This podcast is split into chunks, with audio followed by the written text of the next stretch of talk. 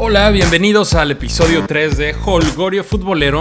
Yo soy Gabriel y estoy muy, muy contento porque en redes sociales hay personas que siguen este podcast. Y no sé quiénes son. no son mi familia, no son mis amigos. Ya investigué, por supuesto. Así que muchas gracias a ti, nuevo amigo o amiga, que diste like o te suscribiste.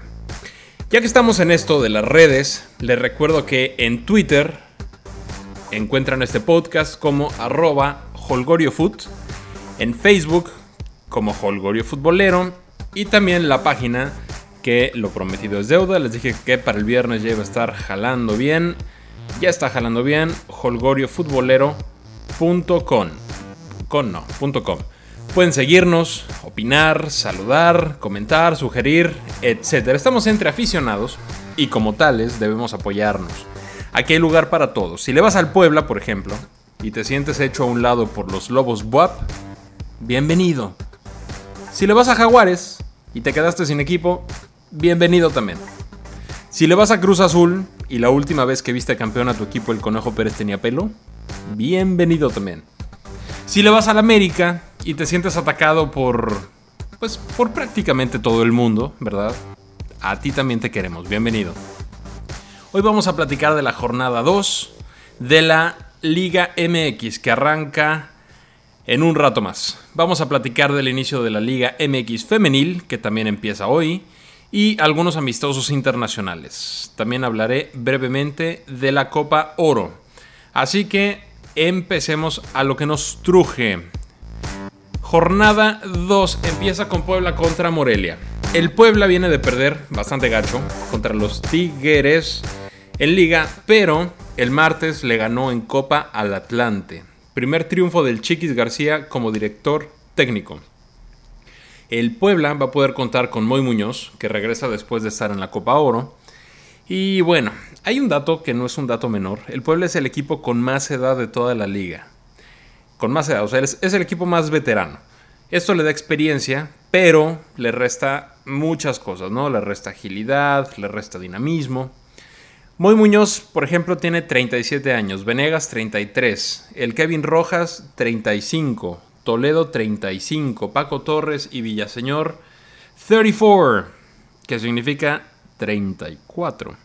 Y otros 6 jugadores poblanos están arriba de los 30 años. Yo creo que les va a pesar. Por otro lado, Morelia viene motivado, tiene buenos jugadores, tiene a Millar, tiene a Sepúlveda, tiene a Jefferson Cuero, Diego Valdés. Yo creo que Ruiz Díaz ya debe estar al 100 o, o casi al 100. Entonces, me parece una oportunidad de oro para que Morelia sume cuando menos un puntito de visita. Puebla, como dije antes, yo creo que va a sufrir. Por el bien de los camoteros, espero estar completamente equivocado. Siguiente juego, también también hoy por la noche, por favor, todos de pie, gorras de fuera, Atlas contra Pumas. El Atlas, los rojinegros del Atlas, vienen de clavarle 3 al León en León. El Atlas lleva jugando bien un rato, ¿eh? desde el torneo pasado. Alustiza y Caraglio, cuando, cuando andan esos cuates enchufados, no hay quien los pare.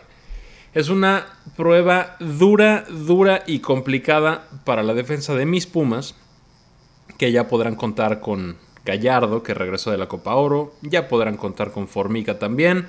Yo creo que Formica va a la banca, lo veremos unos 25 minutos, pero bueno, ya están disponibles. Gastón Silva, el flamante refuerzo Charrúa, defensor, todavía no. Él no, los demás ya están. Vamos a ver, va a ser un equipo un poquito más completo el de Pumas. Normalmente cuando juega Pumas Atlas, allá en, en el Jalisco, normalmente son cosas extrañas del fútbol. Son juegos que empieza ganando el Atlas que por un gol y después el Atlas tiene para meter otros 16 y no mete nada. Y luego Pumas lo termina empatando de milagro en el último minuto. Entonces, bueno, son cosas del fútbol. Pumas puede ganar en el Santiago Bernabéu al Real Madrid, pero no puede ganar en el Jalisco. Así pasa de repente. Mi análisis objetivo me indica que van a quedar 1-1 como es costumbre, pero pero espero que Nico siga on fire y clave por lo menos 3 goles. Vamos a ver qué tal. Estos son los juegos del viernes. Después vienen los juegos del Sabadrink y empezamos con el Querétaro, que recibe a los Lobos Buapé. Por ahí dicen el Benjamín de la, de la, primera división. Yo no sé de dónde sacan eso. Hay que ponernos a investigar, ¿verdad? Para eso está Google. Pero sí es el Benjamín Lobos. Son dos equipos que quiero que les vaya bien. Son dos técnicos jóvenes, son dos técnicos con personalidad. Va a ser un buen juego. Además podremos ver a Lobos por primera vez en la tele, porque recordarán que el partido pasado no fue transmitido por sus rollos que tienen de derechos televisivos. Por ahí hasta la jornada 5 van a poder televisar los juegos de Lobos de local. Ahora, dice Rafa Puente, técnico de Lobos, que es muy atractivo ver un juego de Lobos WAP. Y yo creo que sí. Está Luis Quiñones, que es un jugador encarador, descarado, que le gusta, le gusta hacer fintas, desbordar, meter túneles. La rompió con Pumas, ¿no? Lo teníamos de refuerzo momentáneo, préstamo, propiedad de Tigres y la rompió con Pumas. Pumas llegó, estaba en Libertadores, llegó a la final en ese torneo contra Tigres. Y bueno, ya, ya, sabemos qué pasó después, ¿no? El otro Quiñones, que también juega en Lobos, también tiene lo suyo. Entonces, bueno, yo creo que. Yo creo que va a ser un partido entretenido. Yo creo que va a ser un partido divertido, emocionante. Y yo creo que gana Querétaro. Eh, tiene un poquito. Yo creo que tiene un poquito más de callo eh, por ahí está Zambeso, por ahí está el Tito Villa. Juega bastante bien el Querétaro. Vamos a ver. Yo creo que gana Querétaro. Siguiente juego: Cruz Azul contra Chivas. Este juego le cae en excelente momento al Cruz Azul porque las Chivas no están al 100. Tal cual. Si Cruz Azul gana, que yo creo que sí va a pasar, va a sumar 3 puntos, pero aparte va a ganar confianza, va a ganar paz mental, va a tener a la prensa tranquila y hablando bien de ellos. Entonces yo creo que, le llega en excelente momento al Cruz Azul. Aparte, Cruz Azul jugó bien. Jugó bien el, partido pasado. Empató, me parece, en Copa media semana. Pero bueno, ese es, ese es tema distinto. Por otro lado, Chivas. Si Chivas pierde, a menos que sea un marcador muy escandaloso, eh, nadie les va a decir nada, nadie les va a reprochar nada. Tienen crédito de sobra. Almeida tiene crédito de sobra, los jugadores tienen crédito de sobra. Eh, por ahí recupera algunos que estaban en Copa Oro. Pero bueno, yo sigo pensando que Cruz Azul va a ganar y que Chivas eh, va a tardar en arrancar. Mm, tal vez se meten a la liguilla a final de cuentas, pero ahorita yo creo que todavía no. Siguiente juego, Rayados contra Veracruz. Este es de esos juegos que Rayados solamente tiene 3 puntos por ganar y tiene un mundo por perder. O sea, en el papel deberían de golear al Veracruz, le deberían de meter 4 o 5 goles, pero los partidos hay que jugarlos. Veracruz tiene tipos de carácter, tiene tipos de experiencia. Por ahí se defiende bien con la Palmera Rivas, con Guido Milán, y se encuentran un rebote, un balón parado, un tiro de esquina y le pueden pegar un susto a rayados. La clave para los tiburones, para que ellos salgan con vida del, del estadio BBVA Vancomer en Monterrey, es hacer un juego perfecto. Es que jueguen el partido de su vida es que no les anoten en el primer tiempo. Porque cuando tienes un, enfrente un equipo tan poderoso, tan fuerte como Rayados, y te meten un gol en los primeros 15 minutos, te vas para abajo. Anémicamente dices, bueno, entrené toda la semana, entrené, pues sí, toda la semana, eh, hablamos de, de, poner atención y pum, nos clavan un gol en 15 minutos. Entonces, si logran mantener en ceros el primer tiempo, van a pasar los minutos, si no les meten gol, van a seguir pasando y la presión va a estar del lado de Rayados porque la afición que se va a llenar el estadio, la afición espera ver muchos, muchos goles. Si no caen, eso es a favor del Veracruz y les puede convenir. Entonces mi pronóstico naturalmente gana Rayados, pero aguas con el Veracruz. Siguiente juego, Pachuca contra América. Los dos los dos equipos vienen de perder, pero distinto. Te explico por qué. Pachuca jugó bien contra Pumas y perdió por un golazo de Nico y porque no la metieron. Pero Pachuca jugó bien. En cambio, América tuvo el balón todo el juego, pero no hizo, a mi forma de ver, no hizo mucho. No, le faltó un poquito de ideas y lo acabó perdiendo con un penal que anotó Camilo Zambeso casi al final del juego. Entonces va a ser un partido muy intenso seguramente va a llover porque es Pachuca y porque en estas fechas en Pachuca llueve y llueve bastante. Entonces se, va a hacer un juego, se va a hacer un juego rápido. Pachuca recupera al Dedos López, a Eric Gutiérrez, recupera al Burrito Hernández también. No sé si todos vayan a jugar, pero van a estar disponibles. ya lo dije antes, la delantera de Pachuca es espectacular. tienen a Urreta Vizcaya, tienen a Puch, tienen a Jara. Además, además de este, ¿cómo se llama este chavo? De Zagal, se hablan muy buenas cosas. También por ahí está Germán Cano. Trae, trae buen equipo Pachuca. América debe ganar como sea. América no, no puede darse el lujo de perder, de perder dos juegos seguidos. Además, la semana que entra reciben a Pumas, entonces sería una presión extra. Entonces, América debería de ganar como sea, o al menos, ya al menos en el peor de los casos, debería empatar, pero mostrando una evolución importante. Si no, el calor en la cocina va a empezar a quemarles y su técnico se llama Miguel Herrera. Entonces, le pones un poquito de calor y el cuate truena como palomita de maíz. Vamos a ver qué tal le va la América. Recuperan a Edson Álvarez. Yo creo que Cecilio Domínguez debe sentirse cada día mejor. Ya jugó la semana pasada. Entonces, eh, ahí va, ¿no? Partido de pronóstico completamente reservado. Siguiente juego. Los rayos del Necaxa reciben a los Cholos de TJ. Los rayos de Jorge Ortiz de Pinedo, entre otros, empezaron muy gallitos, ¿no? Le ganaron de visita al Veracruz, le metieron dos goles. Ahora se incorpora Barragán, que, andaba en el Atlas, andaba después en la selección. Y bueno, a Barragán no le fue muy bien, ¿verdad? Con la selección, pero es, es muy buen jugador. Va a hacer goles con el Necaxa. Y Cholos, que viene de perder con. De perder con Tijuana, no, de perder en Tijuana con Cruz Azul tiene chance de sacar al menos un puntito de Aguascalientes. Si fuera Quiniela, yo le pondría local empate, o sea, Necaxa y empate. Y bueno, vamos a ver qué tal, qué tal con los Cholos, vamos a ver qué tal si Coudet puede poner un poquito de su sello, que empiecen a jugar mejor. Veremos. Y ya para el domingo quedan dos juegos, nada más. El primero es el Toluca contra León, que Toluca, después de recibir al Atlético de Madrid en su partido de homenaje. Que también ocuparon para hacer, para tener un buen detalle con, con Ciña. Aplausos para ellos. El Toluca no va a poder contar con Cristante, su director técnico, que lo expulsaron. Tampoco van a poder contar con Osvaldo González. Este cuate, híjole, se vio bastante chambón. Quiere despejar, no le da la bola, pierde el equilibrio y le deja dibujado los tachones a la Chofis ahí en donde les platiqué bien expulsado Osvaldo González. A pesar de, a pesar de los pesares, Toluca tiene equipo para ganarles. Cuando Rubén Sambuesa anda enchufado, no hay quien lo pare. Mismo caso de Uribe, mismo caso de Triverio. León, León en cambio va remando contra corriente después de comerse tres pepinos en casa. Deben estar atentos. La semana pasada les metieron el primero a los tres minutos y los otros dos los clavaron en el 60 y en el 65, seguiditos.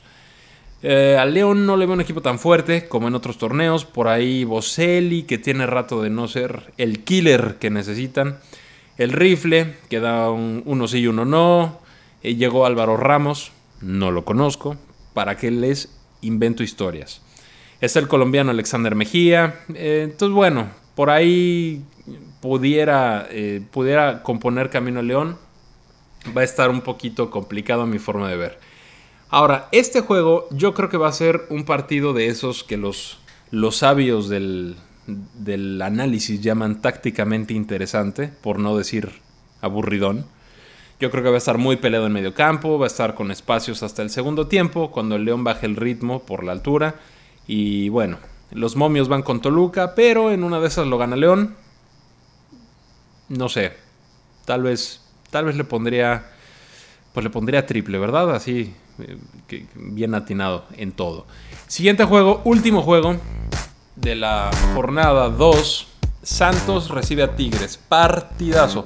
No sé si sea muy emocionante, no sé si, si sea muy alegre el juego, pero definitivamente sí es un juego de gran calidad. Son equipos disciplinados que no inventan cosas raras. Santos se presenta en casa, pero enfrente tiene al mejor equipo de la liga. Ahora van a decir, no hombre, Gabriel, qué genio. Yo creo que la clave para que Santos gane es que no le metan gol. ¡Pum! Banda del Holgorio, ¿cómo les quedó el ojo? Me rompí la cabeza. Te explico. Hay equipos que si meten un gol dices, eh, ahorita les empato. Como mis Pumas, ¿no? Si mis Pumas te meten un gol, ves la defensa y dices, eh, ahorita les clavo un golecito, no pasa nada. Pero con Tigres no es nada fácil. Si Santos cierra el candado y hace, y hace largo el partido, puede ganarlo. Entonces, vamos a ver, yo creo que yo creo que Santos puede dar la sorpresa, no, no tanta sorpresa porque juega de local y Santos no juega mal, está bien dirigido por el Chepo. Eh, yo creo que gana Santos. Por ahí Tigres rescata un empate, pero, pero no les extraña. Y bueno, listo, hasta aquí los juegos de la jornada 2. Si le van a meter un billete, no me hagan caso, por favor, en mis pronósticos, no me vayan a echar la culpa. Mejor mándenme los suyos, capaz que me convencen más. Y bueno, pasamos ahora al tema de la Copa Oro, pero antes, banda de Holgorio, te pido que te suscribas a este podcast en iTunes. Y si te late esto que estamos haciendo, que dejes un review positivo. También lo puedes hacer en SoundCloud. Dime qué te parece el podcast, si usas Facebook, Holgorio Futbolero es la cuenta. Si te late Twitter, arroba HolgorioFoot. Y yo te leo y yo te contesto y yo te lo agradezco también. Seguimos. Copa Oro. Estados Unidos le ganó a Jamaica y es campeón de la Copa Oro. Merecido triunfo, pienso yo. Su planeación fue muy buena. Bruce Arena supo perfectamente bien cuando incorporar a sus jugadores estrella como Bradley, como Altidore, como Tim Howard, como Susie. Y logró lo que buscaba, que era, que era salir campeón. Le cae de maravilla. Llegó Bruce Arena y Estados Unidos compuso el camino en el hexagonal, no ha perdido, ahora es campeón de la Copa Oro. Ahora, ¿le pasaron por encima a Jamaica? Para nada. Anotaron el gol del Ghana en el 88 y Jamaica también pudo ganarlo. Gran portero, por cierto, el de Jamaica. Para los que se rasgan las vestiduras, recuerden que Team USA no fue a confederaciones. Tuvieron más chance, más disponibilidad de los jugadores que quisieron. No empecemos que por qué ellos sí, que por qué nosotros no. Hay muchas cosas que corregir en nuestro amado fútbol, en nuestra federación, con los directivos, pero definitivamente no es el mismo escenario que Estados Unidos. Aplausos para los Americans, aplausos para los Jamaicans que llevan dos finales consecutivas. Lástima que en el hexagonal no les esté yendo tan bien porque es un equipo que aunque no juega muy alegre, pues es Jamaica. Son cuates buena vibra, felices, bailadores, que caen bien. A mí me caen muy bien. Y bueno, cerremos finalmente, cerremos este episodio recordándoles que a las 10 de la mañana, 10 en punto de la mañana, da comienzo la tan esperada Liga MX femenil con el juego entre Pachuca y Pumas. Ojalá que lo puedan ver. Lo van a transmitir, creo que en, claro. Creo que me parece en claro. Déjenme checar en lo que les platico. Déjenme abrir el Twitter. Vamos a ver qué dice. Sé que en la página, en el. En el. En el Twitter o en el Facebook de Pachuca. Lo van a transmitir. Y creo que por claro también lo van a transmitir. Entonces, si tienen posibilidad de ver el juego, véanlo. Es una liga que está empezando es una liga que necesita del apoyo de todos los que puedan, ¿no? Ponía un tweet Charlene Corral hace ayer, me parece, o en la mañana, no me acuerdo. Ponía un tweet en el que decía que, y decía bien, ¿eh? que la liga no se va a hacer grande por las jugadoras, por los directivos, por el. Este, por, por la federación, por los empresarios la liga se va a hacer grande con el apoyo de todos, de absolutamente todos. Necesita, para tener más recursos la liga, para tener más reflectores, la liga necesita afición. Para que la liga sea sustentable necesita afición, los patrocinadores y por consecuencia el billete. Entrará en serio cuando sientan que hay suficiente gente interesada. Y con una liga femenil sólida, ganamos todas, ganamos todos. Te invito, sonea comercial, ¿verdad? Como que está como que lo dije muy, muy comercialesco esto. Te invito a que muestre, a, que muestres, a que te metas a tu Face, a que te metas a tu Twitter, que le des like, que le des retweet a la información que te guste, a la información que creas conveniente relacionada con la liga femenil. Pasa la voz. Necesitan el apoyo ahorita para que esto no sea un proyecto que se quede ahí. Necesitan el apoyo, necesitan la difusión, necesitan que nos sumemos como, como aficionados para que poco a poco puede ir creciendo para que las jugadoras vayan ganando confianza, para que también les, les, puedan pagar un poco más. Por ahí salió en esta semana una, una lista de condiciones y medio reglamento extraño con logos de la federación, pero que lo publicó Fox, o sea que creo que no era de la federación, que, decían algunas cosas en contra, bueno, no en contra, ¿verdad? Que ponían algunas reglas cavernícolas que les impedía embarazarse y que les ponían un tope salarial de 2.500 pesos. Al parecer alguna de las jugadoras dio una entrevista y eso fue lo que pasó. Creo que fue a Marca a quien le dio la entrevista eh, pero después se le han preguntado como a, como a 200 y todas han dicho que para nada, que todo está en orden y que están felices. Entonces yo espero que sea, que sea falso todo esto. Eh, espero que a las jugadoras cada vez les puedan pagar mejor, que, que tengan un buen seguro, que, que sea suficiente lo que les paguen, al menos para dedicarse a eso sin tener que estar buscando por otro lado. Porque, porque una liga femenil sólida permite que las chavas se desarrollen, permite que nosotros, la afición, hombres, mujeres, niños, niñas, podamos estar al pendientes y tengamos, tengamos otra distracción, tengamos más esparcimiento, que también es bueno, y, permite que haya mayor igualdad también. Porque, si, a todos nos gusta el fútbol desde hace años, ¿por qué rayos no había una liga organizada? Eh, quién sabe de dónde sacaban a, las, a las jugadoras de la selección en aquellos tiempos desde que empezó Cuellar. Y entonces ahorita ya hay algo, ¿no? Que se le ve pies y cabeza. Transmisión en vivo, perdón que interrumpa, transmisión en vivo por Claro Sports y por el Facebook Live de Club Pachuca. Si pueden ver este juego viernes 28 de julio, o sea, al ratito, a las 10 de la mañana, véanlo y ahí me platican. Y bueno, esto fue todo. Muchas gracias por acompañarme el día de hoy. Recuerden suscribirse y dejar su review. Les deseo un excelente fin de semana. Si manejen no tomen y si toman, échense una a mi salud. Nos vemos, nos escuchamos el martes.